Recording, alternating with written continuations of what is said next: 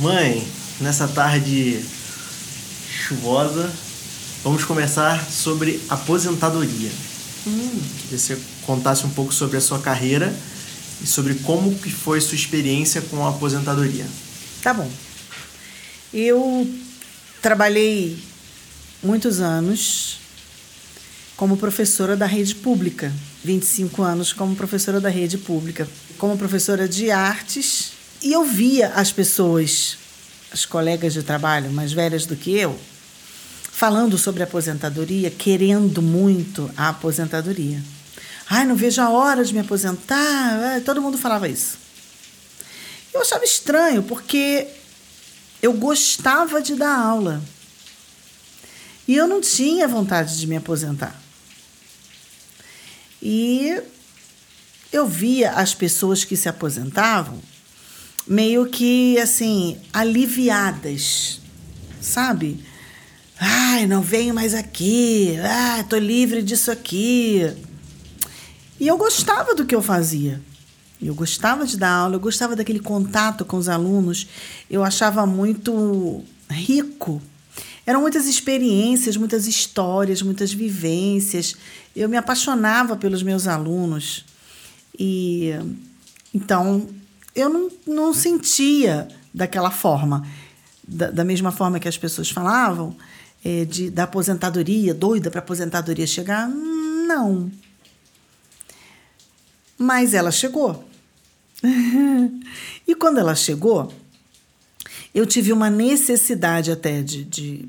Porque eu podia ter esticado mais, né? Ter ficado trabalhando mais um pouco.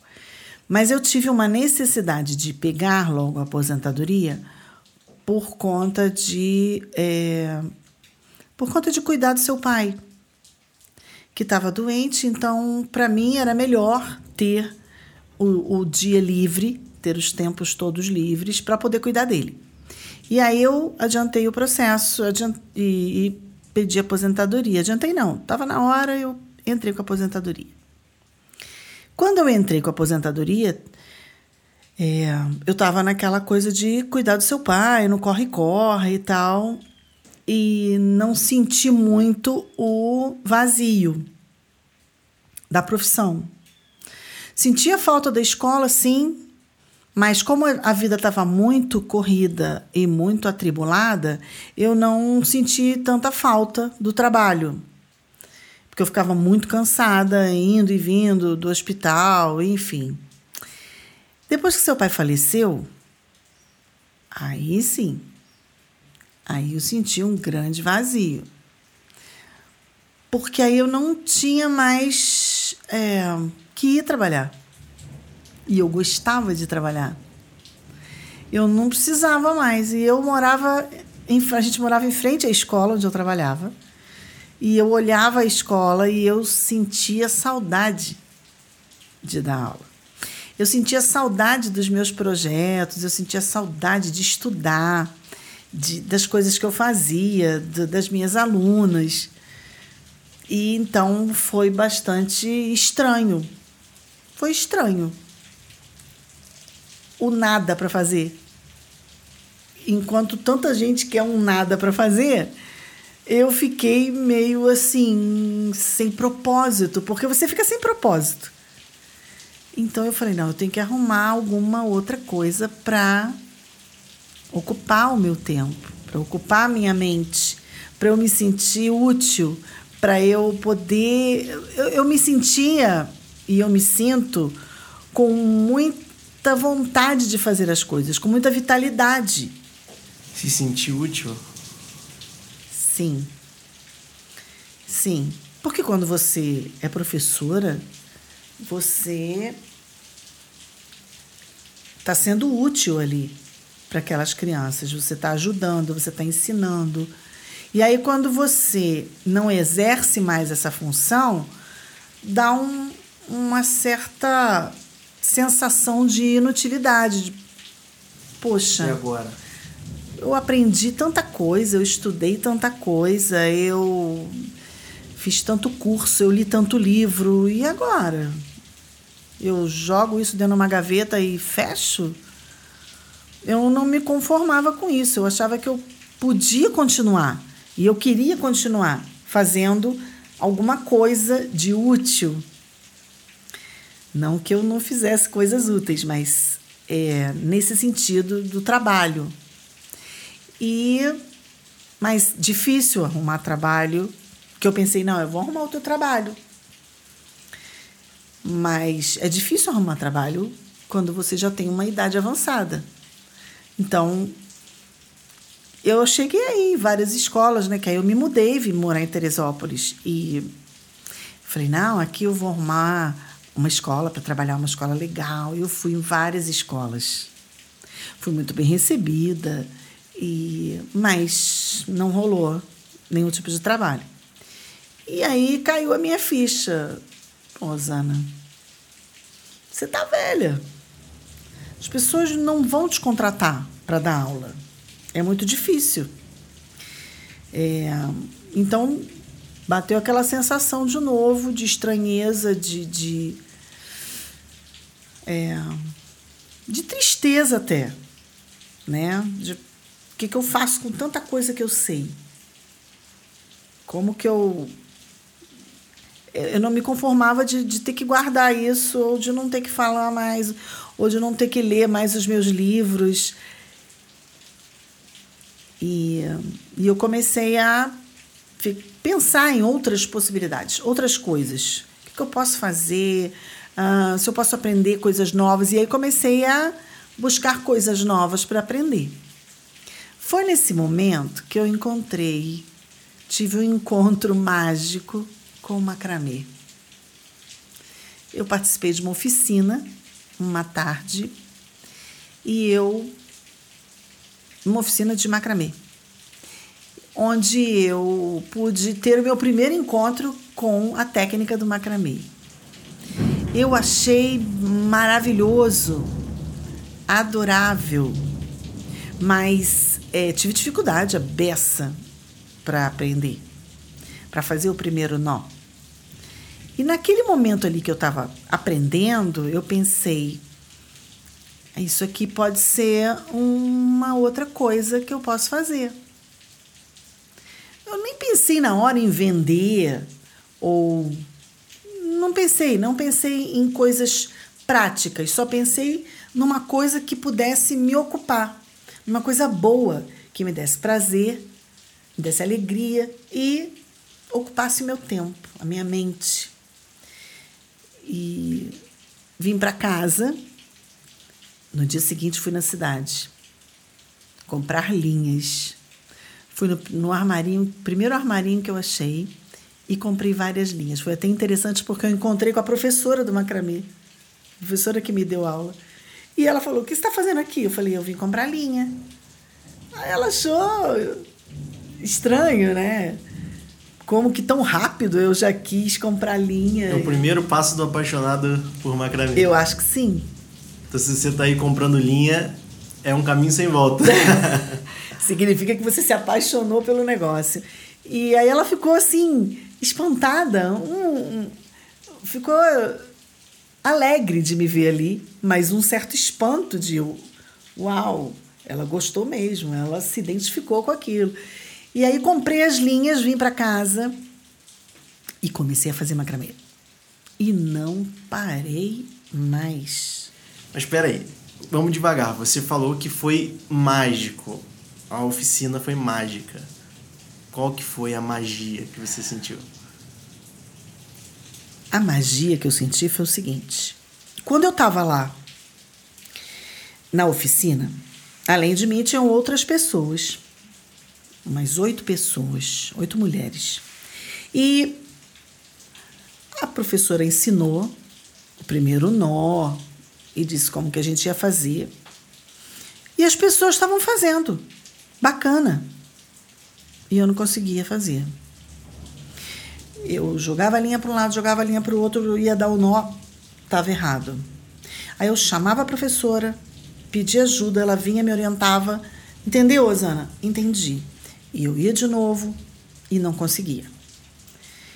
Foi naquele momento, naquele momento eu comecei a pensar assim: Caramba, eu sou professora de artes. Como que eu não consigo fazer isso aqui? Eu faço tanta coisa, eu desenho, eu corto, eu faço. Eu tenho que fazer isso aqui. Não é difícil, tá todo mundo fazendo, eu tenho que conseguir.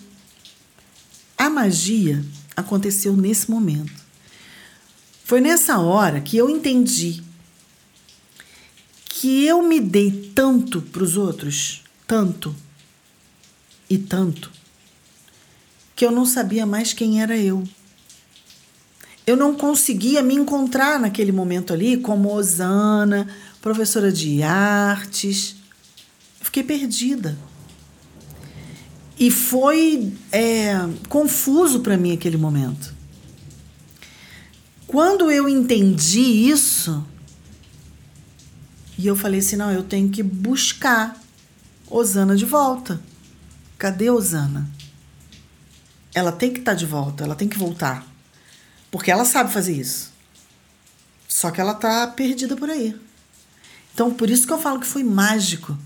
E aí, quando eu entendi isso e comecei a fazer os nozinhos e a coisa aconteceu e eu consegui montar um painel, eu fiquei tão feliz. Eu lembro. Eu cheguei em casa tão feliz, parecia criança pequena, né? Você lembra? Você tirou uma foto até desse momento, quando eu mostrei. Eu parecia criança no primeiro dia de aula, quando cheguei em casa com o primeiro trabalhinho, de tão feliz que eu fiquei. Então, para mim, aquele momento foi mágico. E a partir daquele momento, eu comecei, eu me encontrei ali, eu me reencontrei ali. Eu, eu achei um lugar onde eu podia ser Osana, professora de artes, que tem habilidade manual, que sabe ensinar, que gosta de artes. Eu me encontrei ali. E aí eu comecei a fazer macramê, sem parar, sem parar, sem parar. Enchi a casa de macramê. Até que um dia vocês falaram para mim, mãe, você tem que começar a mostrar isso para alguém. Aí eu comecei a dar de presente. Comecei a dar de presente aquela coisa que me fazia bem, que era felicidade para mim. Falei, vou dar essa felicidade para os outros. Comecei a dar um macramê de presente. Até que um dia, na feirinha do Green Valley, onde a gente já frequentava, aqui em Teresópolis, aqui em Teresópolis pertinho aqui de casa, né? Uma feirinha no bosque, delícia. Eu mostrei o meu macramê para uma menina que eu conhecia, que trabalhava na feira, que era a curadora da feira. Ela ficou encantada e ela disse: Suzana, você tem que vir para a feira. Eu falei: como assim? Não, você tem que colocar aqui seus trabalhos para expor seu trabalho, que seu trabalho é lindo. E aí eu fiquei assim, com medo. É, é, achei estranho, porque, nossa, como, como assim que eu vou vender macramê na feira? É, era uma coisa nova. Era uma coisa completamente nova. Mas que veio de encontro àquele vazio que a aposentadoria deixou. Era uma coisa onde eu eu estava produzindo de novo. Eu estava produzindo algo bonito, algo que eu podia dar de presente para alguém, eu podia usar para enfeitar a minha casa. E aí outra magia aconteceu quando lá na feira, na primeira feira que eu participei, uma moça chegou e perguntou se eu dava aula de macramê. O ciclo. O ciclo se fechou. E ela perguntou: ela gostaria muito de aprender. Você não ensinaria para mim? E para umas amigas que eu tenho e tal. Aí aquilo foi, sabe? Estalou dentro da minha cabeça. É isso. A Osana, professora de artes, que agora aprendeu uma nova arte, ela pode voltar, ela pode se reinventar, ela pode ser recriada de uma outra forma. Não vou mais dar aula dentro de uma sala, né, aquela aula tradicional da escola pública, mas eu vou fazer o que eu sei, o que eu gosto, que é ensinar para as pessoas, que é levar um carinho para as pessoas, através da minha arte, através dessa nova técnica de arte que eu aprendi, que é o macramê. E isso aconteceu de forma linda, de forma natural. As coisas foram acontecendo. Eu fiz a primeira oficina e depois fiz a segunda e já fiz a terceira, e aí as pessoas começaram a ver e a saber e a me ligar. Você pode dar oficina aqui? Você pode, você me ensina. Eu queria tanto aprender. Poxa, me ensina isso aí, é tão lindo. E isso foi me fazendo um bem enorme. Enorme. Ir é, participar da feira não era só. É, é, é muito mais do que ir ali vender alguma coisa. Não é isso. É se sentir útil. É se reinventar. É você estar de novo no ciclo da vida, nas coisas acontecendo e você tá ali, você tá produzindo alguma coisa que é bonito, que os outros gostam, que os outros elogiam. Isso é muito bom. Isso é muito bom.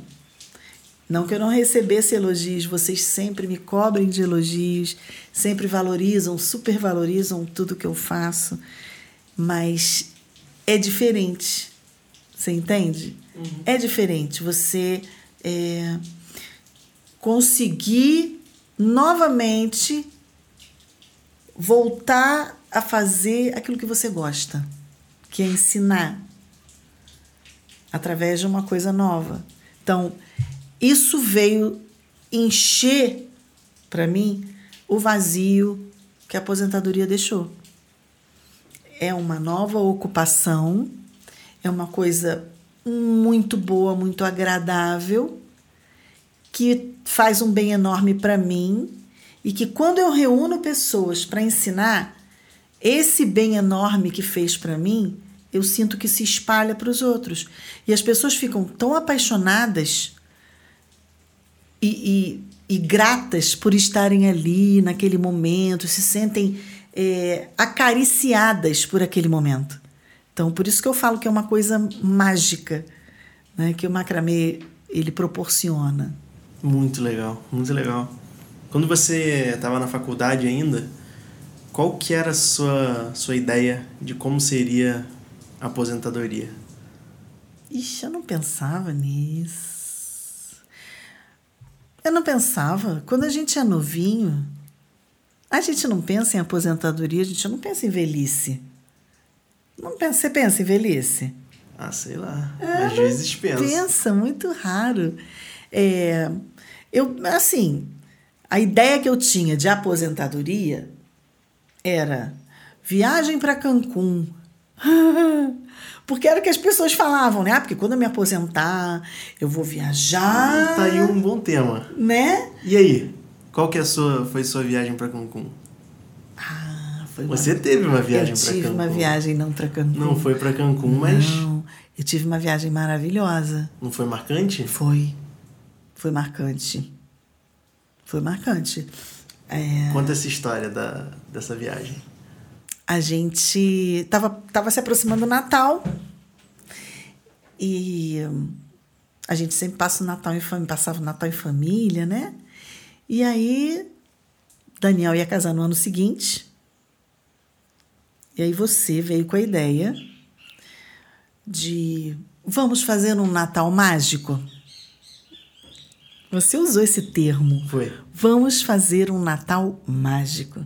Só nós três. Só nós três. Eu, meu irmão e você. Isso. E eu achei linda a ideia. Adorei. Apesar de ter aquela coisa de, hum, e agora? Eu tenho que deixar minha mãe aqui e meus irmãos e não vamos passar o Natal juntos. Deu uma. A gente nunca tinha viajado sozinho. Não. Nós três. Não. A gente nunca tinha feito isso. E, e nós resolvemos e fomos. Fomos para Copenhague, Dinamarca. Foi mágico. Foi muito mágico. Foi foi uma experiência incrível estar ali com vocês. Chegar naquele lugar, quando a gente chegou, frio de verdade. Zero grau, a gente saiu do A gente Rio de nunca Janeiro. não tinha ideia do que era isso, Não, né? a gente não sabia o que era frio de verdade. A gente saiu do Rio de Janeiro com 40 graus, era verão, né? Véspera de Natal. E chegamos lá com zero grau. Chegamos no inverno No da Dinamarca. inverno da Dinamarca, um frio que Deus dava. E foi uma experiência riquíssima. Foi tudo tão lindo, tão encantador. É, a gente aproveitou cada momento. Eu tenho uma, um conceito de felicidade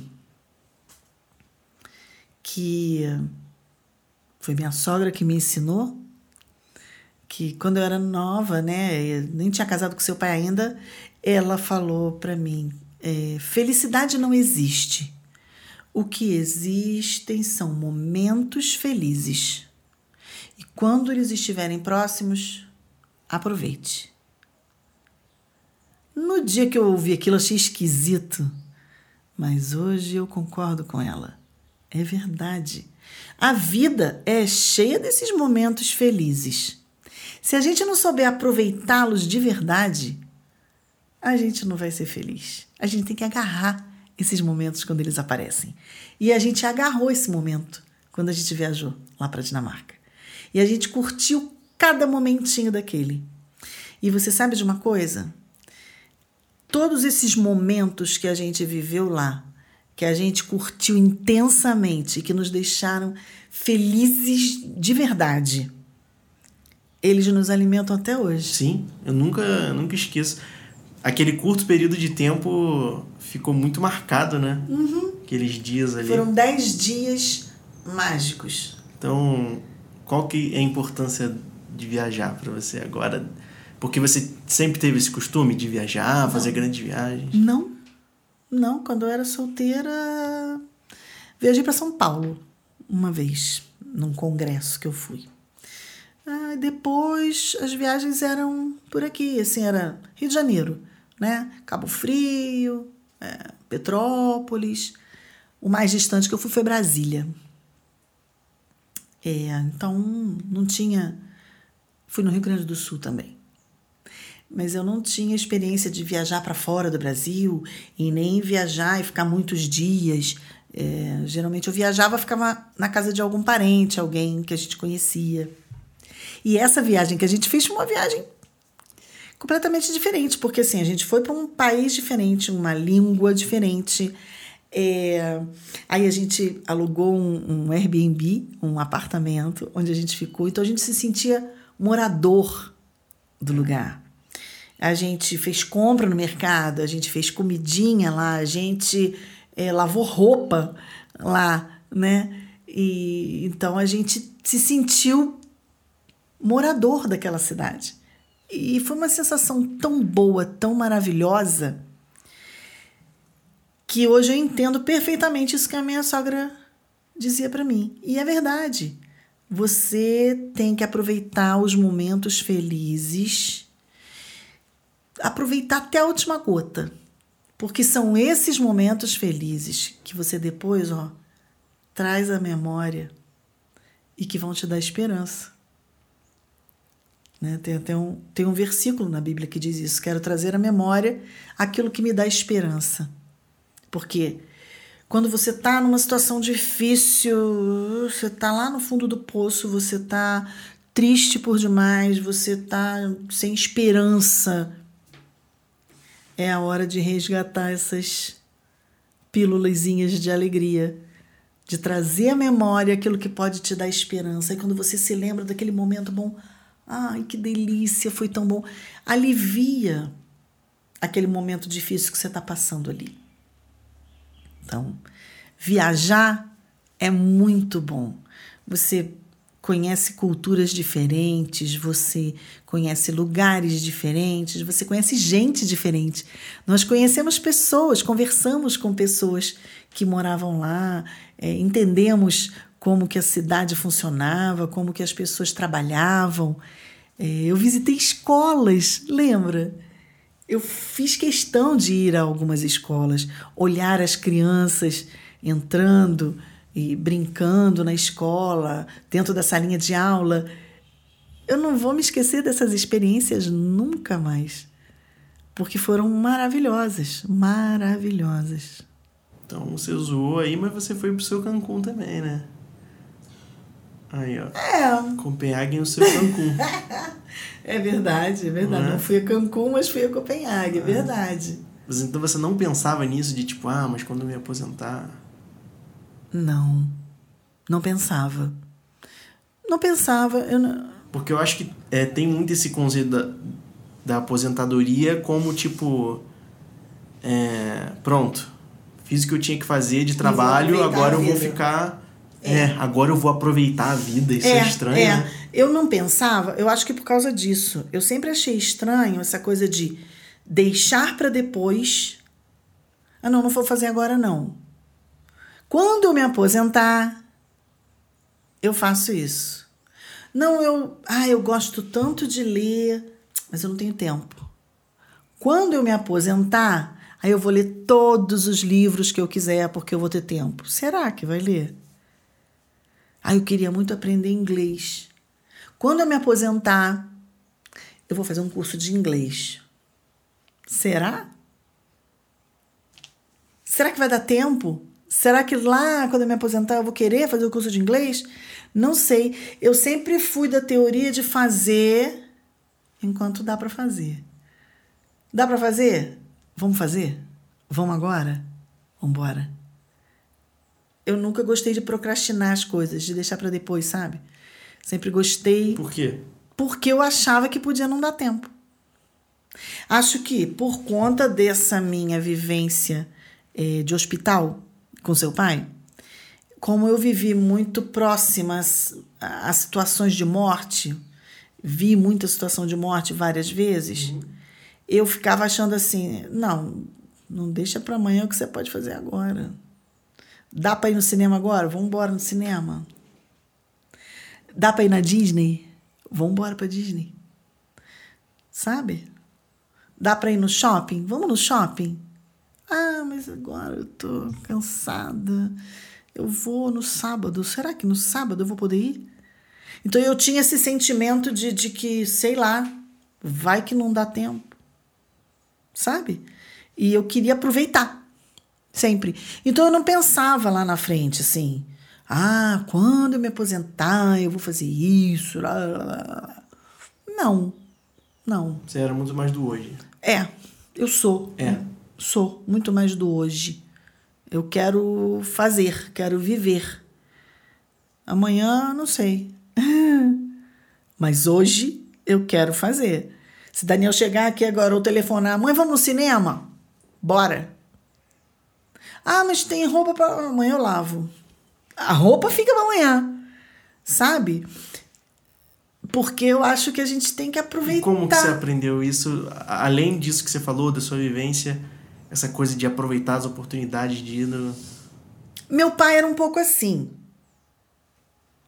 Claro que naquela época não tinha essa coisa muita de diversão, né? A, a geração do meu pai era uma geração muito trabalhadora trabalhava e ensinava a gente a trabalhar, né?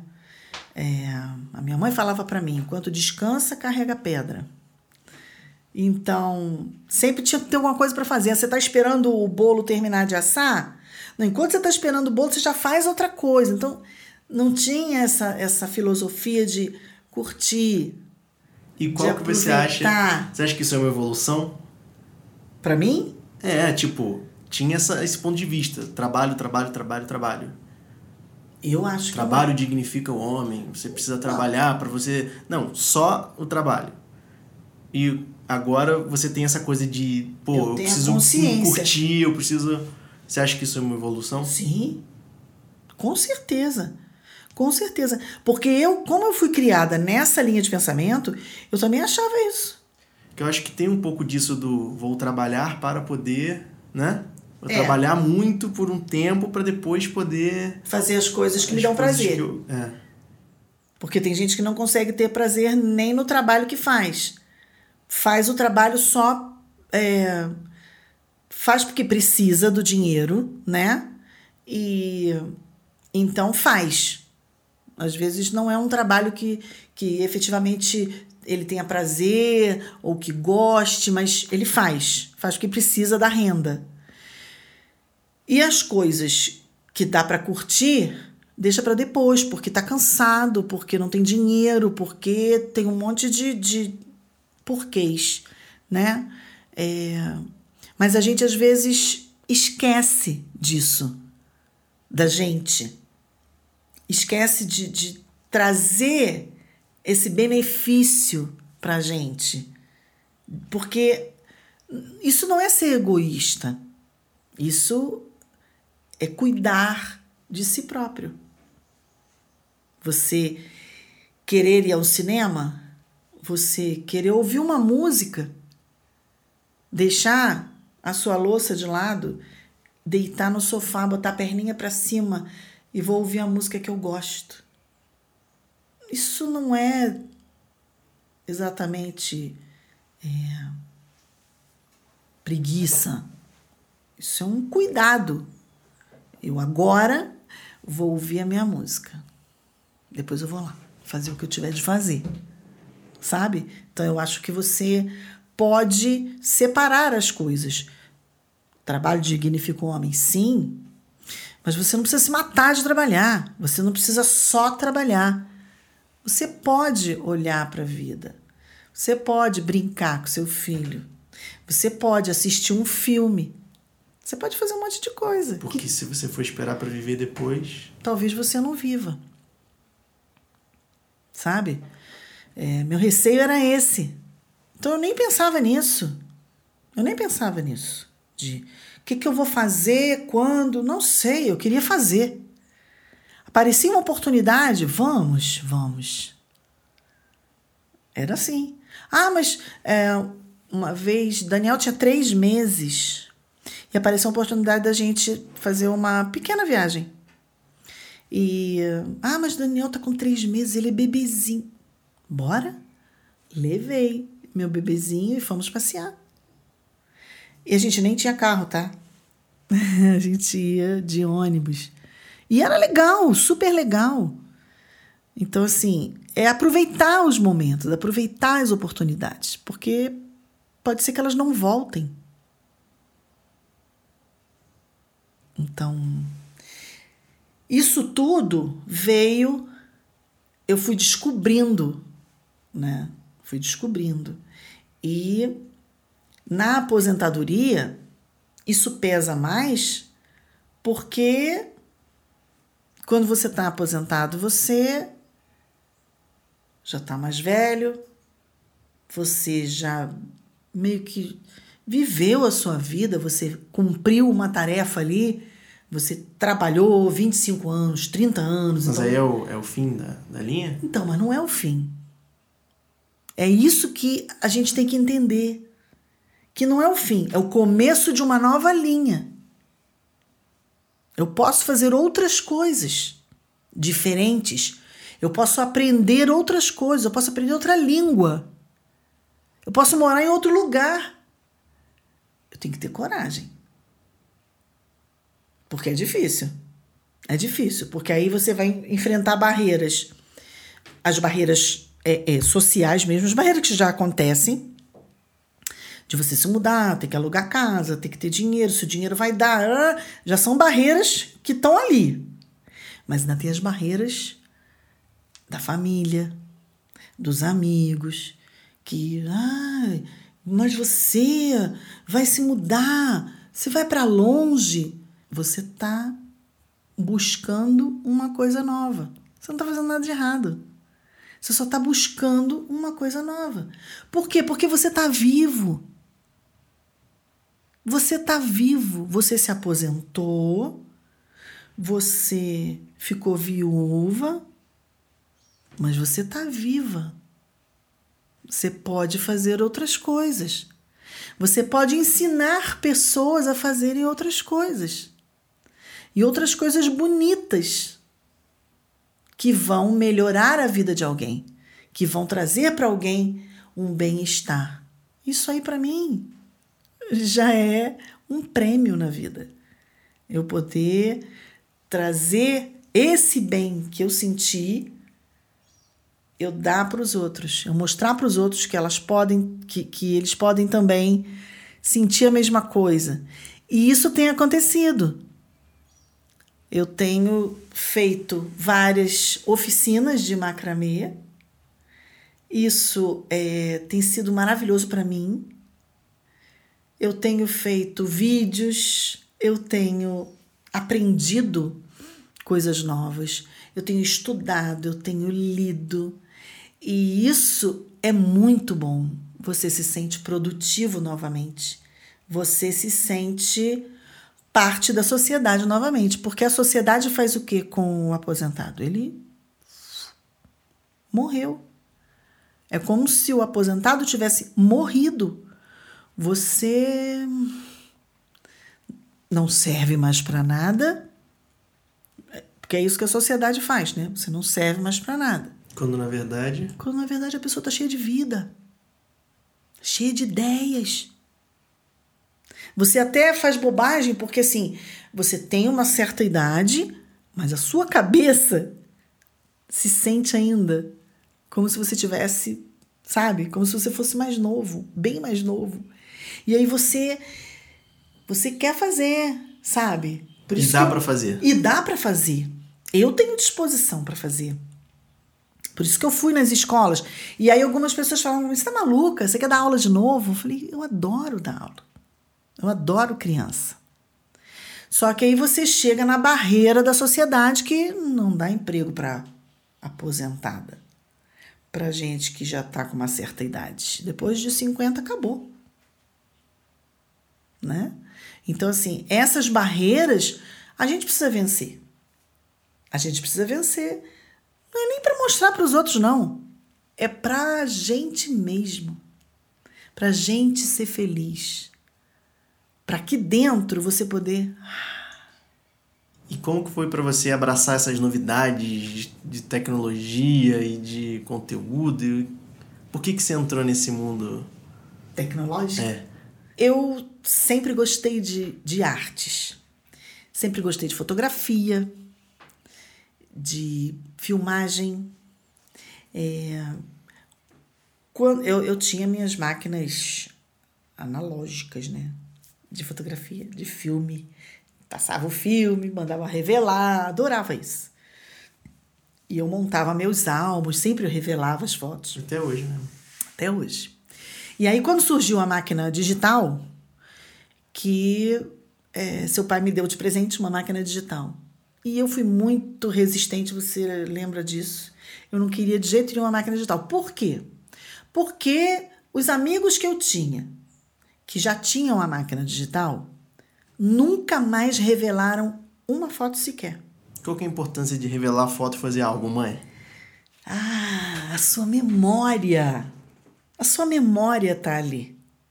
Porque é legal, você tem todas as fotos. Tá lá no Google Fotos. Tá lá no Google Fotos, tá na nuvem, tá no computador, tá no HD, ok.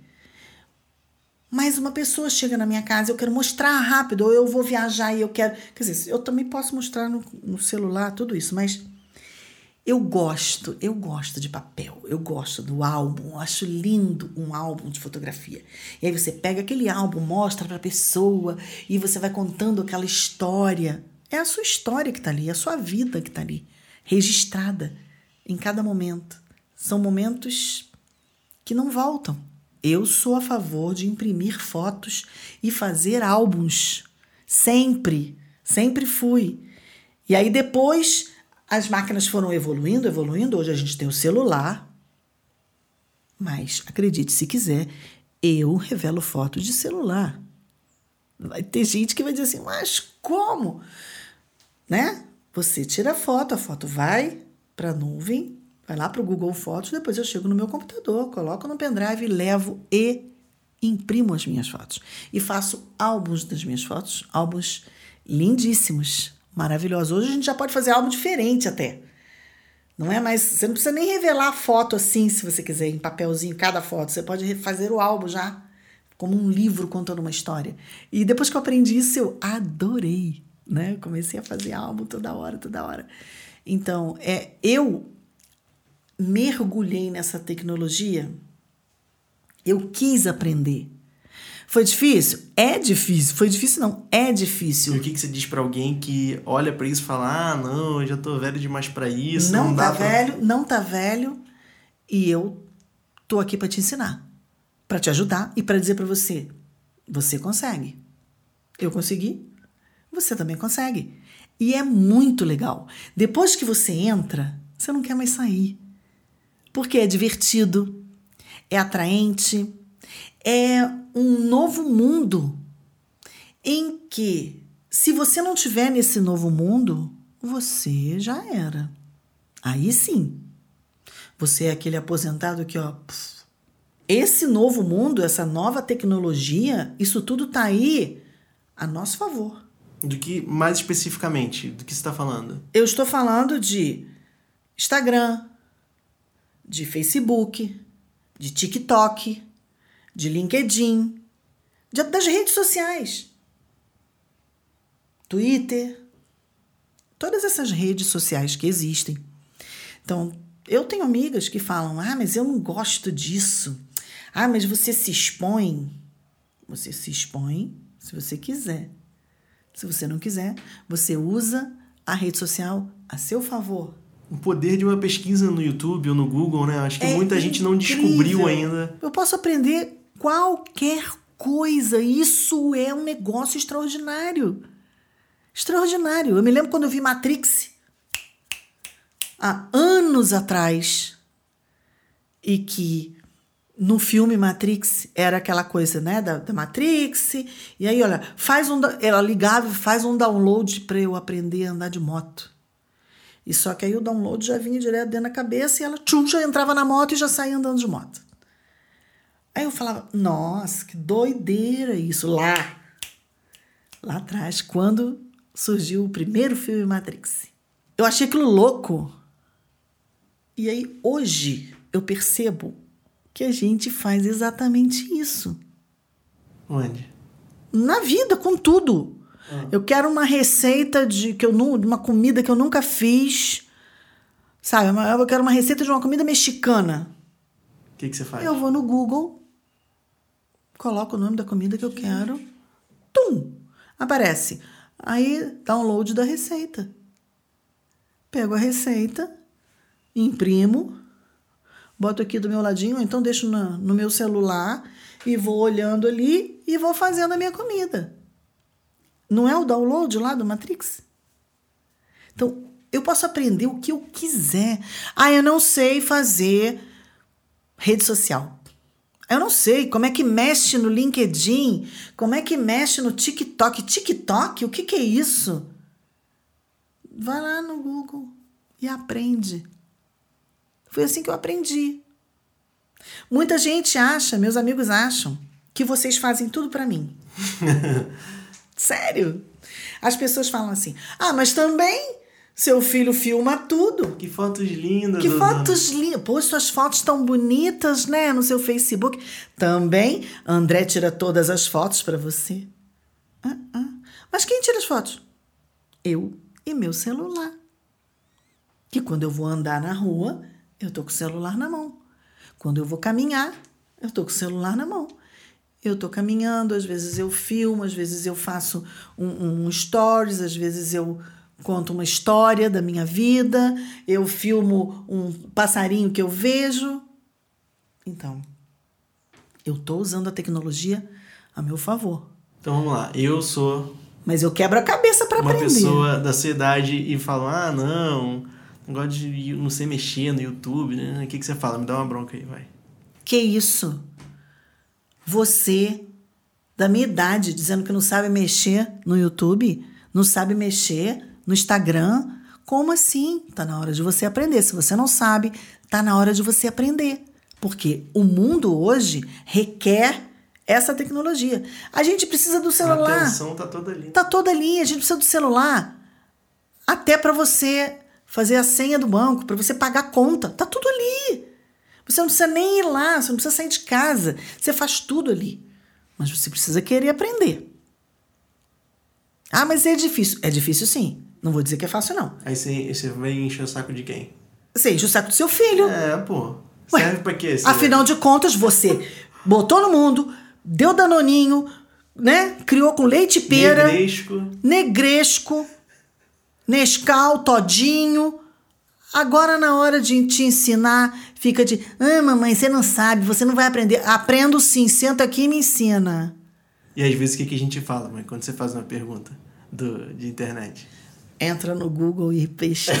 É maldade, maldade. É porque eu sei do seu, do seu potencial. Não, não, quando vocês falam pra assim, pô, mãe, você é inteligente, entra no Google e pesquisa. Sacanagem. Mas isso, mas isso, ao mesmo tempo que é uma sacanagem, ao mesmo tempo é um desafio. Eu falo, eu consigo. Hum, nojento. Eu vou lá e eu faço. Eu bato cabeça, né? Não é fácil. E depois eu fico pedindo ajuda aos universitários. Porque é isso que tem que ser feito. E não é Sabe? maneiro? É muito maneiro. Aí depois você curte muito, né? E eu faço isso com a minha mãe. Com a minha mãe, que tem 75. Eu meio que obrigo a minha mãe. Não, vamos lá, vou te ensinar. E ela adora. E ela também. adora. Porque é muito maneiro. Ela adora, né? Ela tem aquele blog que ela escreve as poesias dela, depois ela vê postado. Nossa, maior orgulho. E é muito legal isso, né? Muito legal.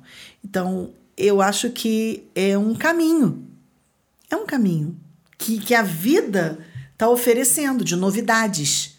Então, quando você está aposentado, ah, ah, eu estou aposentada, estou velha, não tem mais nada para fazer, agora é só esperar a morte. Não!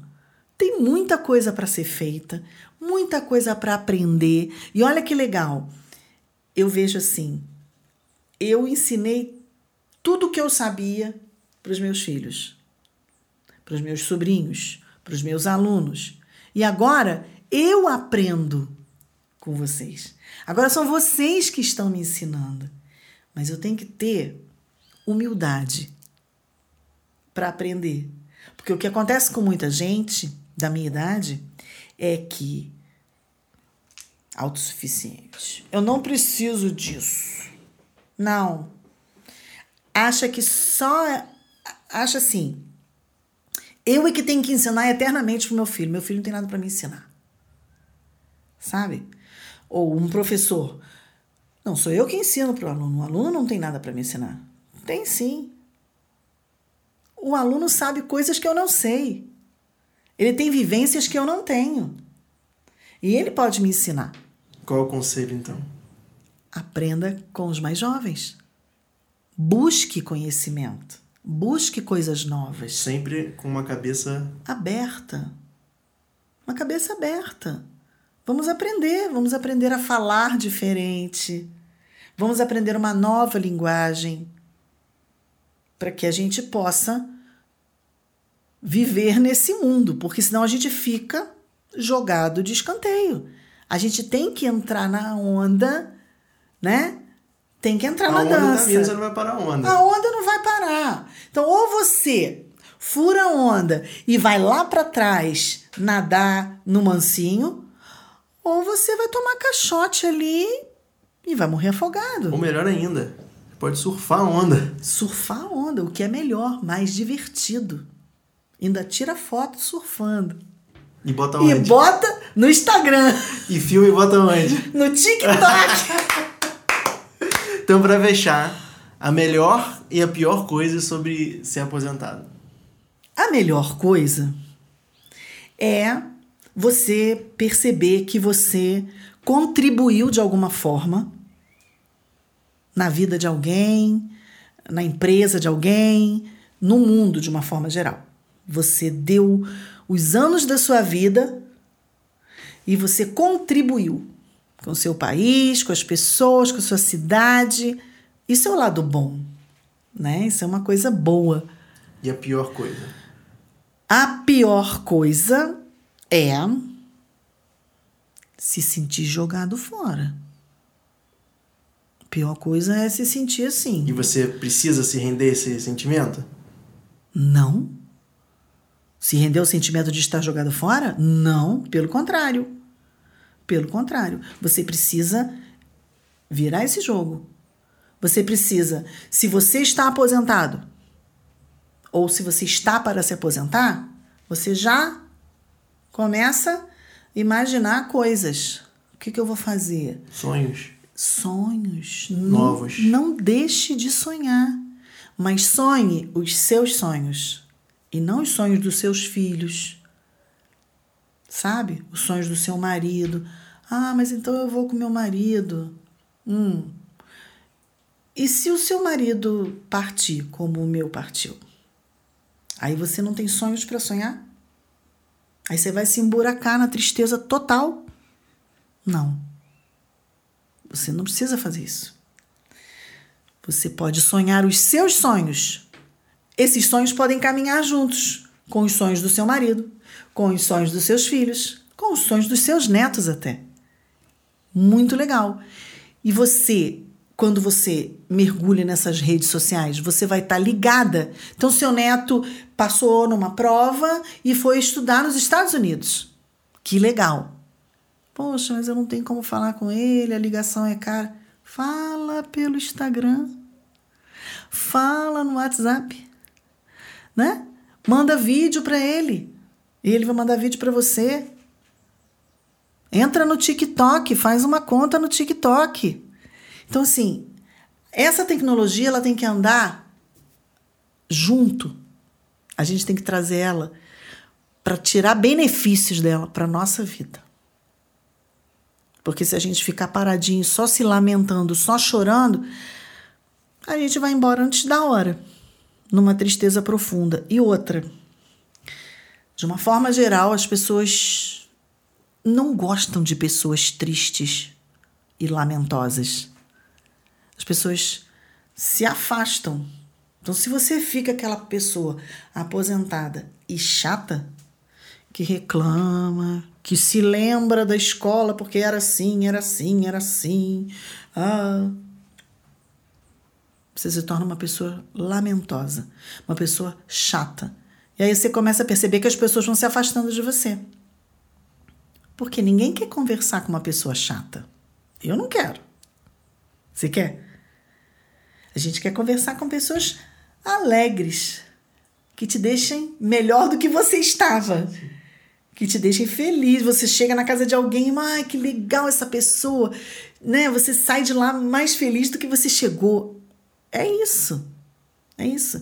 Não significa que você não tenha dores, não significa que você não tenha dissabores, não significa que você não tenha problemas, dificuldades financeiras. Essas coisas acontecem na vida de todo mundo e na minha também. Mas se a gente olhar com bons olhos, fica menos pesado de levar. A gente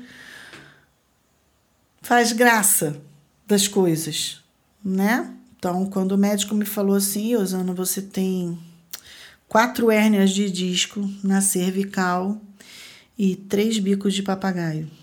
E aí eu falei, e vou comprar uma gaiola. Eu falei baixinho, mas o médico escutou e ficou, a senhora é engraçada. Eu digo, é melhor fazer graça, né? Tô com três bicos de papagaio, então vou comprar uma gaiola. Não dói? Dói. Mas adianta eu ficar falando, ai que dor, ai que dor.